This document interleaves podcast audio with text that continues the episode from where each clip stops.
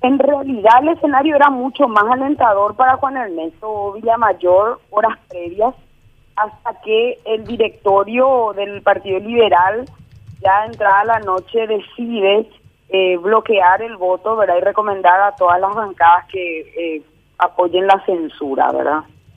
Eso hizo que el escenario se comprima bastante. Ayer nosotros teníamos un escenario bastante distendido para Villamayo. Sin embargo, hoy eh, volvió a alentar a, los cartistas la situación de, la, digamos, del mandato del directorio, donde varios liberales em, cambiaron su posición pero no lo suficiente, ¿verdad? En realidad, el Partido Liberal olvidó un pequeño detalle que es decirle a sus diputados que no tienen que faltar. El mandato era no votar en, a favor, digamos, de Villa Mayor. Pero no, no dijeron nada sobre no faltar y, bueno, fueron nueve liberales más o menos que faltaron. Y después también unos cambios repentinos que ajustaron el tablero eh, y eso le, le, como que hizo recuperar la esperanza y por eso ellos intentaron en el último momento eh, violentar nuevamente el reglamento, ¿verdad? ¿Quién cambió repentinamente, por ejemplo, doctora Katia González? Eh, yo no podría decirte los nombres, ¿verdad? Pero sé de algunos colegas que iban a votar, digamos, por una cuestión de que no gane Cartes, esta pulseada, no tanto por defender a Villamayor, eh, una de las personas que públicamente dijo que cambió su voto, por ejemplo, fue Celeste, amarilla. Entonces puedo hablar porque ella públicamente reconoció esa situación. Ella iba a votar en contra de la censura, pero finalmente por el tema del Partido Liberal, ella dijo, bueno, yo soy una mujer de partido, yo asumo lo que el partido decidió. Bueno, diputada, eh, ¿qué tal? Eh, estaba, estaba escuchando y estaba yo en la sesión hoy y veía cómo se desarrollaba el debate. Eh, pero hay algo que me llamó la atención y se le, se le dio el, se le hizo la observación a Rocío Vallejo, que decía, bueno, que más, total se hace nomás luego esto, ¿por qué no hacemos otra vez, verdad? O sea, la cámara eh, es como que hace así, de, sabe que está mal lo que se hace, pero se, se, puede volver a repetir sin problema, ¿verdad? se volvió folclore. Ajá. Exacto, o sea que acá el artículo 41 en realidad no existe una reconsideración genérica, era lo que intentó Bachi para eh, hacer algunas llamadas, entiendo yo, ¿verdad? Porque un voto pues nada.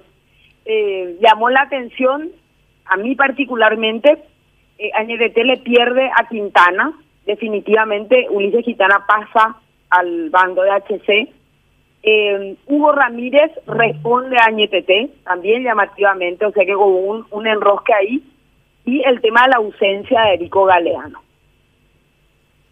que mm. finalmente iba a definir el partido, ¿verdad?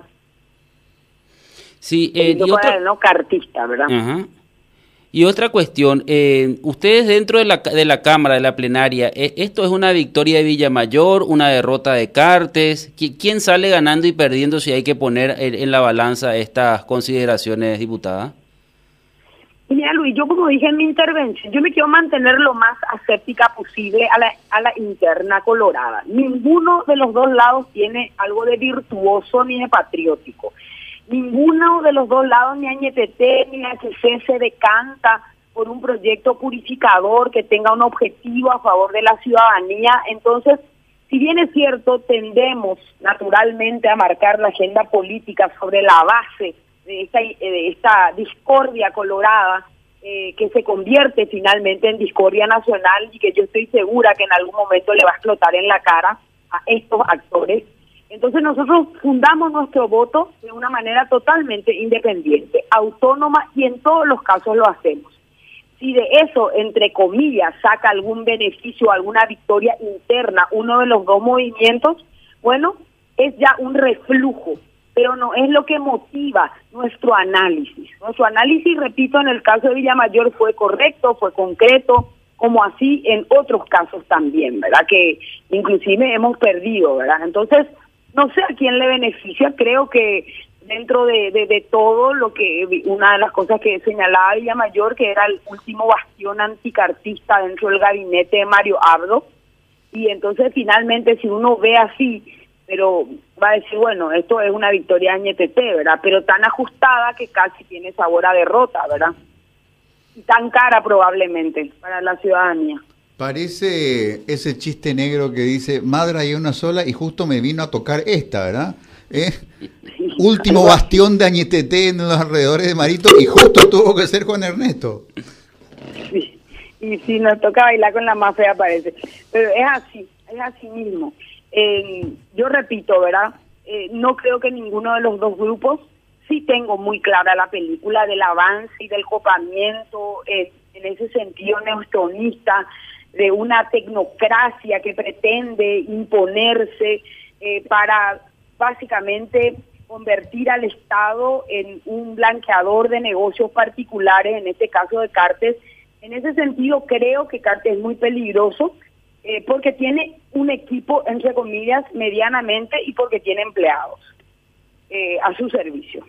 Pero se le está haciendo cuesta arriba, evidentemente estas elecciones municipales están moviendo algunas cosas y fundamentalmente están también demostrando el hartajo de la irracionalidad, ¿verdad? Creo que hay algunos dentro del, del grupo no honorado que ya no, no quieren por lo menos alguna independencia y que esto no se lleve a tarbo batiente porque no había ninguna necesidad de hacerlo. Eh, yo decía, por ejemplo, en el tema del voto censura, esto hay que fundarlo, ¿verdad? Eh, los cartistas se apuraron en presentar y en convocar a esta sesión. Esa fue una jugada claramente cartista, ¿verdad? Por más de que ellos quieran despegarse y decir que no son proyectistas y que más o menos no le queda de otra, en realidad que deja mucho que desear el nivelo eh, por el cual se pretende censurar a Villamayor. Eso de por sí ya le resta fuerza. Y trabajan bajo la lógica numérica y también hoy una pieza como eh, Villamayor será el lujo de jugar ese juego al que sabe jugar, ¿verdad? Que es llamar, que es ver, al final tiene todo el Ejecutivo a su disposición para ir cerrando algunos acuerdos sobre la base de cargos, de eventualmente de mm, licitaciones, ¿verdad? Es por lo menos lo que suena en las trastiendas y hay que ir chequeando después y haciéndolos unes con flecha que cuestan muchísimo de, del costo que tiene esta interna colorada, esta discordia colorada para finalmente la ciudadanía. Nosotros consideramos que Juan Ernesto ya es una pieza que es un fusible que necesita, digamos, ser cambiado. Habían ya varias cuestiones recurrentes que él manejaba, el tema Texo Oil, el tema Acta y Taipú, y hoy nuevamente el tema PDVSA, con la mismísima lógica de generar, entre comillas, acuerdos en donde aparecen actores así que no son de aquí ni son de allá, aquellos que curtimos y que admiramos a Facundo Cabral, a mí se me hacía un poco ese, ese ciudadano del mundo, era Sebastián Vidal. No se sabía si era de aquí o era de allá, nadie se hacía cargo de él. Eh, un comunicado, como yo lo dije, hermafrodita de Guaidó, que trata de salvar pero oscurece más la situación.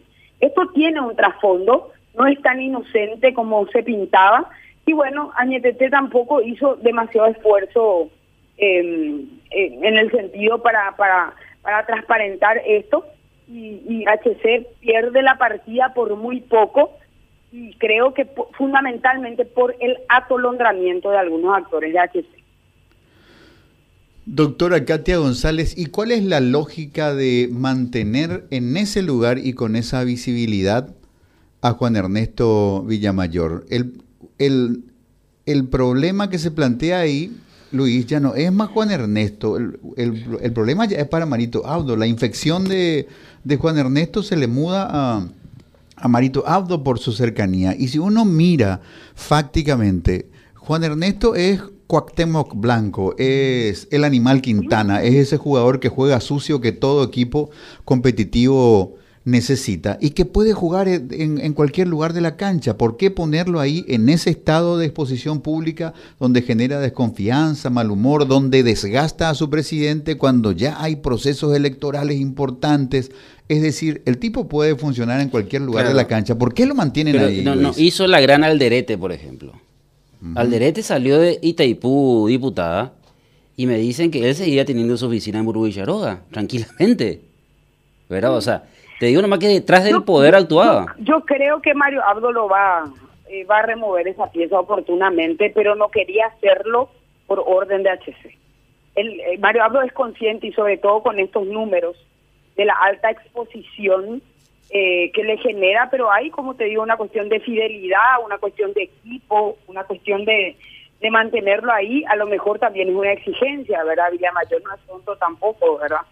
Entonces hay que ver un poco profundamente por qué lo mantiene en este lugar tan visible.